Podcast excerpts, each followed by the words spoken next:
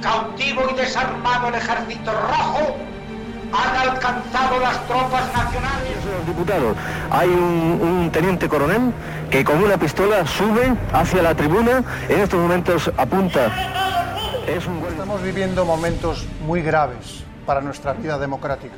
Y en estas circunstancias quiero dirigirme directamente a todos. De cercanías que circulaban Esto es Historias de la Historia. Dirige y presenta Fernando Lumbreras.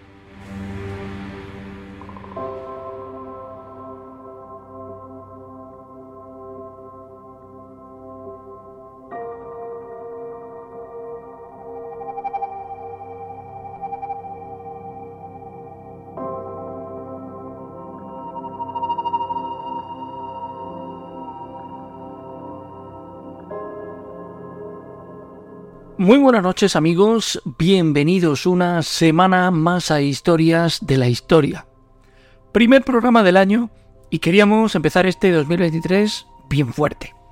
Por eso, la historia de esta noche promete ser una de esas que sacie a todas las mentes curiosas que nos seguís viernes tras viernes en Viva Radio.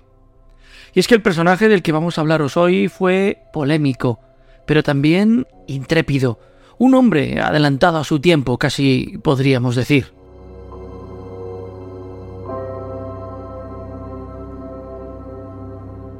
Muy poco o nunca nos hablaron de él en el colegio. De hecho, muchos nos venimos a enterar de su existencia ya siendo mayorcitos. Ahora vais a ver cómo, injustamente, una carrera exitosa se vio opacada por las de otros contemporáneos suyos que muchas veces se nos vendieron entre comillas como grandes personajes, obviando a otros que sin tener tanta fama fueron tanto o más brillantes. Esta noche, en Historias de la Historia, os hablamos de Nikola Tesla.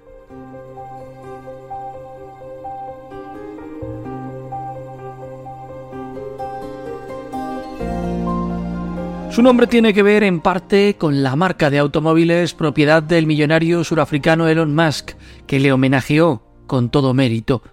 Pero lo cierto es que cuando Nikola nació, los únicos coches que había eran los de caballos. Vino al mundo un 10 de julio de 1856 en la localidad de Smiljan, situada hoy en Croacia, pero a mediados del siglo XIX formaba parte del Imperio Austrohúngaro.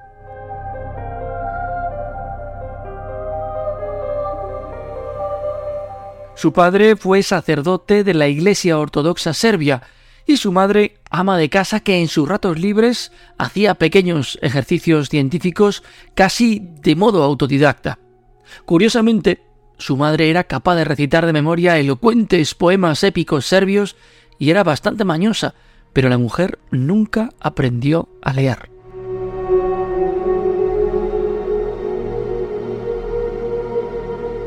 Siendo Nicola un niño, la familia se trasladó a Gospic, donde completó sus estudios un año antes de lo previsto. Hacia 1875, en la ciudad austríaca de Graz, se matricula en su universidad, pero en los archivos del centro no hay constancia de que nuestro personaje finalizara sus estudios. Eso sí, Allí se pasaba el día entero en el laboratorio experimentando con la electricidad y más concretamente con la corriente alterna.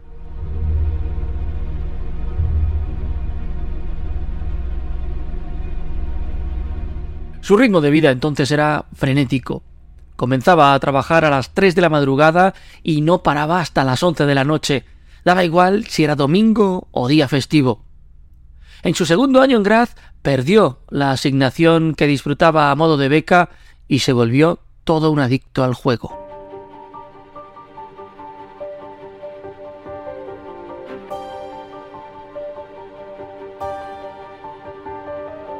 En 1878 deja Graz y se traslada a la hoy eslovena ciudad de Maribor.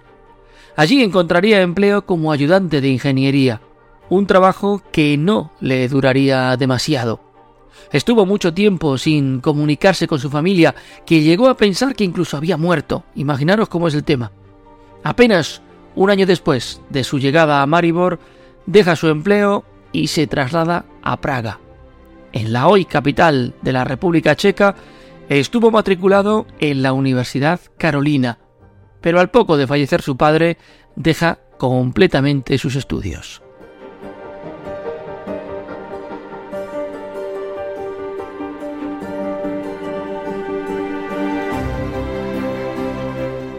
Dicen que poseía memoria fotográfica y que dedicaba gran parte de su tiempo a leer libros y a memorizarlos. Y así, desde Praga se mudó a Budapest, donde comenzó a trabajar en la empresa de telégrafos. Allí conoció a Nebojša Petrovic, un joven inventor serbio que vivía en Austria. A pesar de que aquel encuentro fue breve, trabajaron juntos en un proyecto usando turbinas gemelas para generar energía continua. Para cuando se produjo la apertura de la central telefónica en 1881 en Budapest, Tesla se había convertido en el jefe de electricistas de la compañía y fue más tarde ingeniero del primer sistema telefónico del país. También desarrolló un dispositivo que, de acuerdo con ciertas fuentes, era un repetidor telefónico o amplificador, pero que, según otros, pudo haber sido el primer altavoz.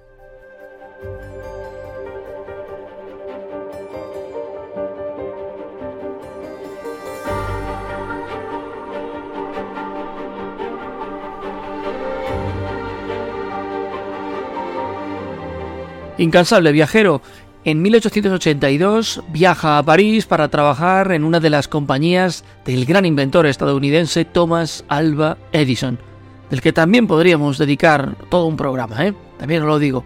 Tan solo dos años después desembarca en la ciudad de Nueva York con poco más que una carta de recomendación de un antiguo empleador suyo.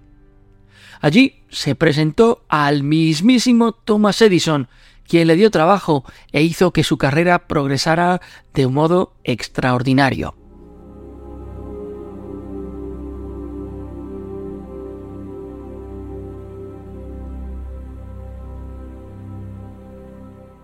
Una serie de desavenencias económicas con el inventor estadounidense animan a Tesla a crear su propia empresa que comenzará a funcionar en 1886. Sin embargo, tanto la búsqueda de inversores como el mantenimiento de estos para que siguieran apostando por los proyectos de ingeniería era labor bastante complicada. De hecho, tuvo que dedicarse a otros trabajos para poder mantenerse y encontrar así financiación para poder poner en marcha sus propios proyectos.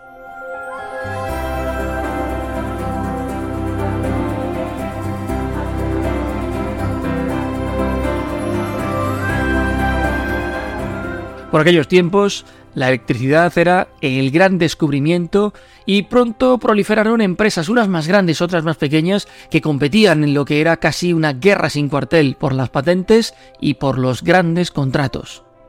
Asociado con George Westinghouse, Tesla comenzó a desarrollar sus proyectos hasta que llega el año 1890 y con él una crisis financiera motivada por la quiebra de Baring Brothers, la entidad financiera más antigua de Gran Bretaña. Este hecho pone en serios apuros a Westinghouse que traslada a Nikola las dificultades para seguir trabajando juntos.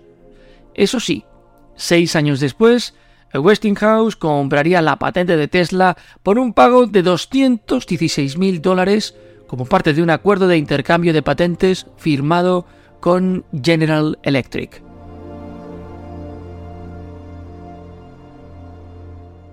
Ese dinero permitió a Tesla mantenerse independiente y trabajar sin intermediarios en sus propios inventos. El 30 de julio de 1891, Tesla se convirtió en ciudadano de los Estados Unidos a la edad de 35 años. Instaló su laboratorio en la Quinta Avenida con la calle 35 Sur, en la ciudad de Nueva York.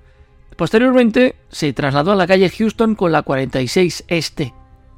En este lugar realizó una serie de experimentos sobre resonancia mecánica que, la verdad, a veces le trajeron más de un quebradero de cabeza, por no decir que también le llevó a la enemistad con algunos de los vecinos que incluso llegaron a avisar a la policía. Imaginaros cómo era el tema. También hizo funcionar lámparas eléctricas en la propia ciudad de Nueva York. Incluso por aquellos tiempos, nuestro personaje de esta noche se acercó a la filosofía hindú.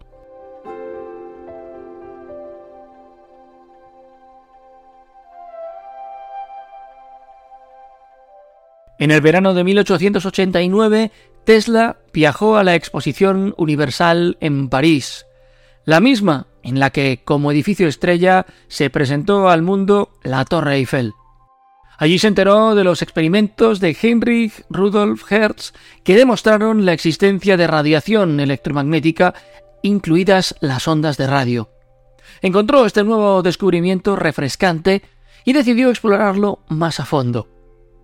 Al repetir y luego expandir estos experimentos, intentó alimentar una bobina de Ruhmkorff con un alternador de alta velocidad que había estado desarrollando como parte de un sistema de lámparas de arco mejorado.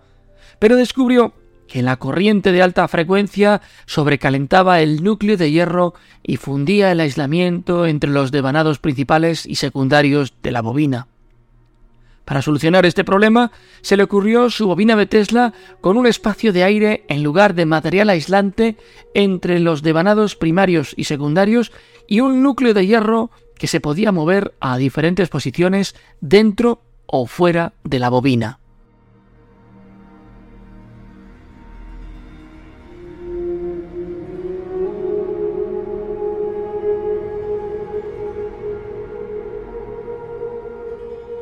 A principios de 1893, el ingeniero Benjamin Lamb de Westinghouse había progresado mucho desarrollando una versión eficiente del motor de inducción de Tesla y Westinghouse Electric comenzó a calificar su sistema bifásico como el sistema Tesla polifase.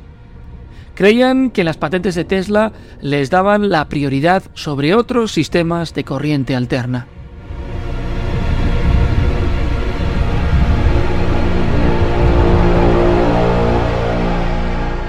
En 1893, el director de la central hidroeléctrica de las cataratas del Niágara conoce a Tesla. Viaja incluso a sus oficinas y queda maravillado con los inventos y con la calidad de la ingeniería que se hacía allí. Este hombre se convirtió en uno de los principales financiadores de la empresa creada por Tesla.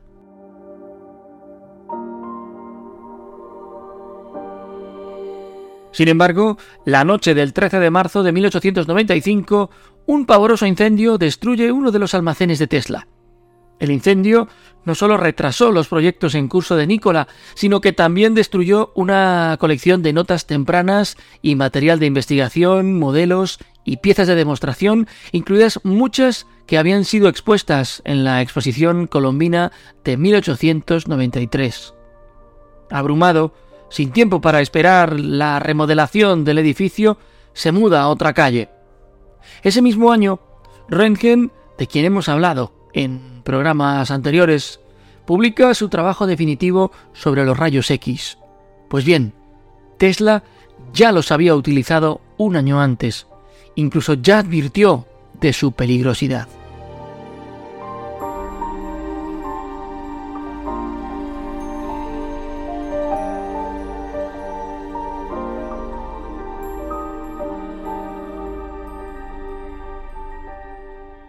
Desde la década de 1890 hasta 1906, Tesla invirtió gran parte de su tiempo y fortuna en una serie de proyectos para desarrollar la transmisión inalámbrica de energía. Fue una expansión de su idea de usar bobinas para transmitir la potencia que había estado demostrando en la iluminación inalámbrica.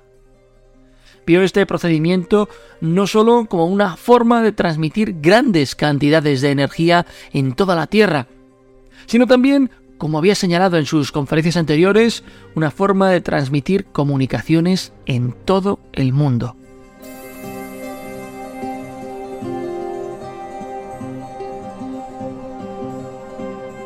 Su vida en los primeros años del siglo XX es intensa, muy intensa.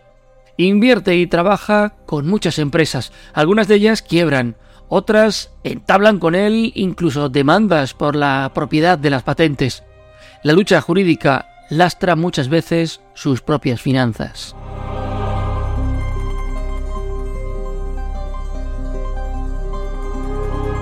Y comienza la Primera Guerra Mundial. Tres fueron las empresas que mantuvieron pleitos y demandas por la patente de la transmisión telegráfica sin hilos. La de Marconi, la alemana Telefunken y la de Tesla.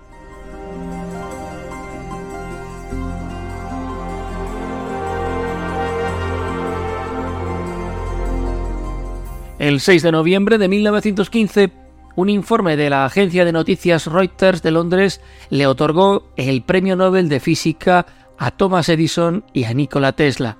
Sin embargo, el 15 de noviembre, un despacho de esa misma agencia desde Estocolmo declaró que el premio de ese año estaba siendo otorgado a Sir William Henry Bragg y a su hijo William Lawrence Bragg por sus servicios en el análisis de la estructura cristalina por medio de rayos X.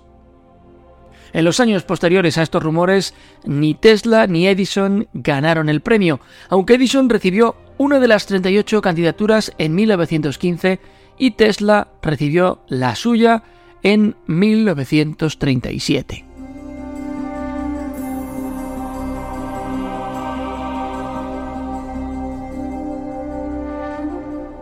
El 7 de enero de 1943, a la edad de 86 años, Tesla murió solo en la habitación 3327 del Windham New Yorker Hotel. Su cuerpo fue encontrado por una doncella que entró en la habitación de Tesla ignorando el cartel de no molestar que el propio interesado había colocado en su puerta dos días antes.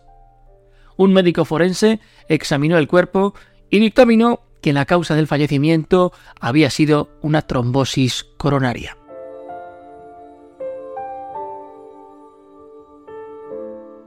Su vida había transcurrido entre hoteles en los últimos años. La verdad, vivía en ellos un tiempo y al final se marchaba dejando incluso cuentas sin pagar. Era además un habilidoso jugador de billar.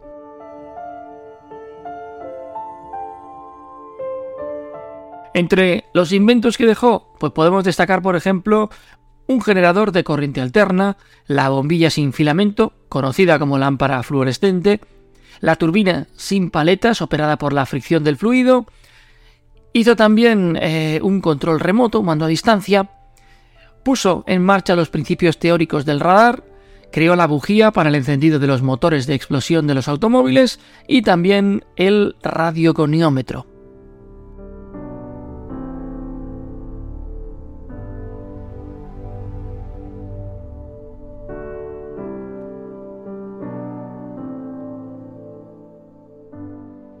Y esta es la historia de Nikola Tesla, uno de los grandes inventores de la historia. Y como sabéis, nos gusta encontrarnos frente a frente con la historia con cada relato que os traemos. Y en esta ocasión no vamos a ser menos, quiero que escuchéis un documento excepcional, que escuchéis la voz del propio Tesla. Ya sabéis, como siempre, sin traducción, sin nada. Así hablaba el personaje que nos ha ocupado esta semana. Power is everywhere present in unlimited quantities. I can drive the world's machinery without the need of coal, oil, gas, or any other fuel.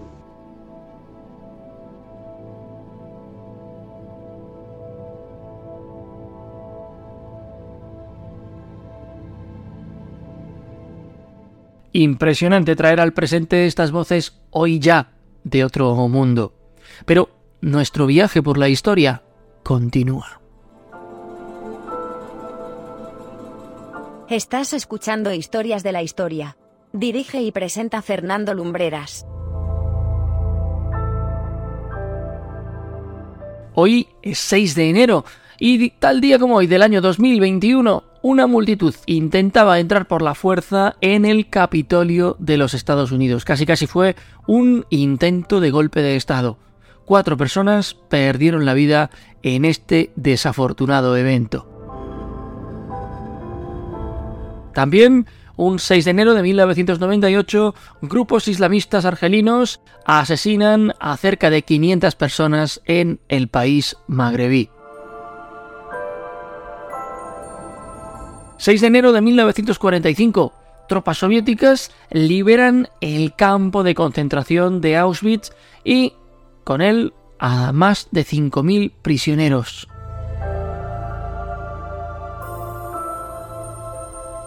Un 6 de enero de 1838, Samuel Morse prueba por vez primera el telégrafo. Y en 1494, Cristóbal Colón funda la Isabela, la primera ciudad, entre comillas, española, porque ya sabéis que España no existía como tal, sino que estaba conformado lo que hoy es España por una serie de reinos, pues es la primera ciudad, entre comillas, española en las Américas. Dos años antes, también un 6 de enero, los reyes católicos entran triunfales en Granada tras la derrota de su caudillo, Boabdil.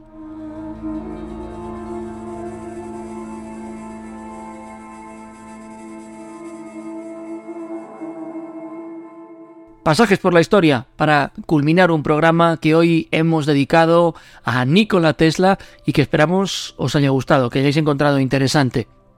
Recordad que en el portal del programa podréis encontrar todos los podcasts que hemos emitido hasta la fecha, así como un gran número de reportajes a modo de contenido extra. Nosotros nos volveremos a reunir en este mismo punto del ciberespacio dentro de siete días. Os deseamos un muy feliz año a todos y como siempre decimos, muy buenas noches y buena suerte.